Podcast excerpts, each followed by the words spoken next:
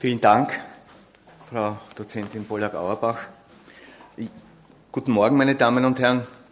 Ich weiß nicht genau, ob ich mich jung und dynamisch wie meine Nachfolgerin fühlen soll oder doch schon ziemlich alt, weil vor 25 Jahren haben wir ein Kollegium Publikum gestaltet über Osteoporose, damals noch mit Herrn Professor Geier und Herrn Professor Will von Seder. Und ich durfte auch ein bisschen, bisschen was dazu sagen. Ähm, trotzdem, was wir heute vorhaben, ist Ihnen erstens einmal wirklich Neues zu bringen. Und unser Bestreben war, Ihnen was zu bringen, das Sie vielleicht noch gar nicht gehört haben, weil wir abweichen wollten von der, von der üblichen biederen Fortbildungsveranstaltung. Und zweitens, wenn wir schon bekannte Daten präsentieren, dann doch in neuem Licht und doch mit neuen zusätzlichen Aspekten. Das war so die Aufgabe. Äh, ich möchte Sie gleich mit einem Schuss Positivismus in das Rennen schicken mit uns.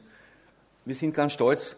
Vor kurzem wurde diese Arbeit über die Hüftfrakturen in Österreich von einem internationalen Journal akzeptiert zur Publikation unter der Federführung von Hans-Peter Diemey, äh, schwedischen Statistikern äh, und unter anderem auch meiner Wenigkeit konnten wir den Verlauf der Frakturinzidenz über die letzten Jahre in Österreich aufarbeiten. Und Sie sehen, das, was man üblicherweise hört und sieht, es wird alles schlimmer, es wird alles schlechter, die Frakturrate nimmt zu und wir müssen was machen, denn sonst werden die Säulen immer höher. Schauen Sie, was passiert.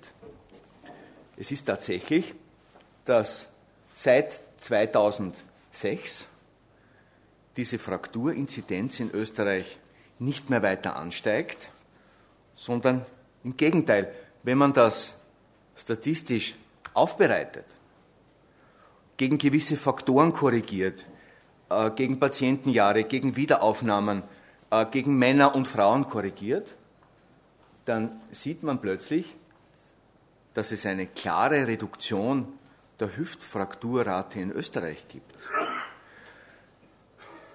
Am Beginn dachten wir, das ist falsch, verrechnet.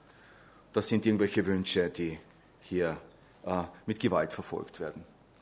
Seitdem wir aber wissen, dass auch andere Länder in Europa ähnliche Daten plötzlich generieren, ein Ansteigen über die letzten Jahre und jetzt plötzlich seit zwei Jahren eine Stagnation oder eine Reduktion der Frakturinzidenz und das auch mathematisch äh, ziemlich firm ist und objektiv gerechnet wurde, eben von, von, von Leuten, die mit Österreich so überhaupt nichts zu tun haben. Dann müssen wir uns die Frage stellen, was ist das jetzt? Ist es nach wie vor ein, ein statistischer Fehler? Ist es vielleicht doch die gesteigerte Awareness? Die Patienten kommen jetzt vielleicht doch früher. Vielleicht ist es die gesteigerte Awareness auch unter den Ärzten, dass nicht das Medikament gegen die Osteoporose das erste ist, das abgesetzt wird in einem äh, multimodalen Therapieschema unseres alten Patienten. Und das, worauf wir ja gar nicht denken wollen, ist, vielleicht ist es wirklich die Therapie. Vielleicht zeigt jetzt erstmals der Effekt einer Therapie, und wir kennen ja die tollen Therapieeffekte in Studienpopulationen, und wir wissen, dass die, der Patient aus Studien, mit dem den wir sehen, so überhaupt nichts zu tun hat, ja, dass das alles ganz anders ist. So sollte uns das doch Hoffnung geben. Vielleicht tut sich was und vielleicht sind wir, sind wir im Begriff hier, diese Krankheit überschaubar zu machen und vielleicht irgendwann einmal in den Griff zu bekommen.